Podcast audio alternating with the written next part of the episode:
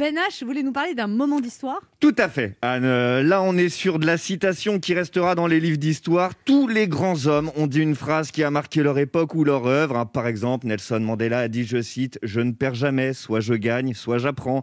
Gandhi a dit, Vis comme si tu devais mourir demain. Eh bien, cette semaine, Emmanuel Macron a dit, 19h. C'est tôt.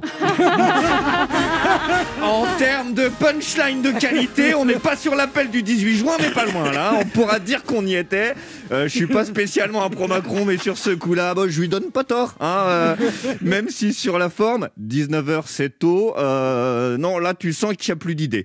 hein. épisode 1, c'est notre projet. Épisode 2, nous sommes en guerre. Épisode 3, 19h c'est tôt.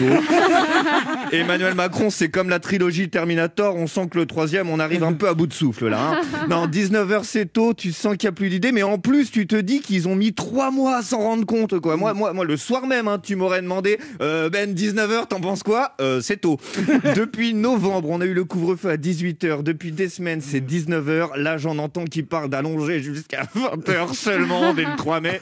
À ce rythme-là, on aura récupéré 100% de l'horloge dans 8 ans.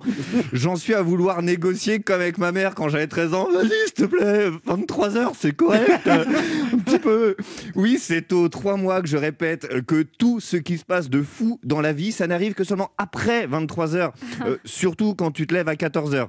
Prenons les repas, par exemple. hein. Euh, si tu dis, on a fait un dîner jusqu'à 3 heures du mat, euh, tout de suite, tu imagines une bonne ambiance, le coin du feu, un couple d'amis, il fait chaud, ça dérape. Bref, la base d'une bonne soirée. Juste la base. Alors que si tu dis, on a fait un déjeuner jusqu'à 17h, bah là, tu visualises le repas du dimanche midi avec la belle famille et le tonton raciste complètement bourré qui braille en bout table. Deux salles, deux ambiances. Alors oui, je voulais bien vous parler d'un moment historique. C'est le jour où on vivra dans un monde sans limite d'heures, ni de kilomètres, un monde de rencontres, d'échanges et de vraie vie, 24 heures sur 24. Une folie. Ce jour-là, lui, il n'arrivera jamais trop tôt.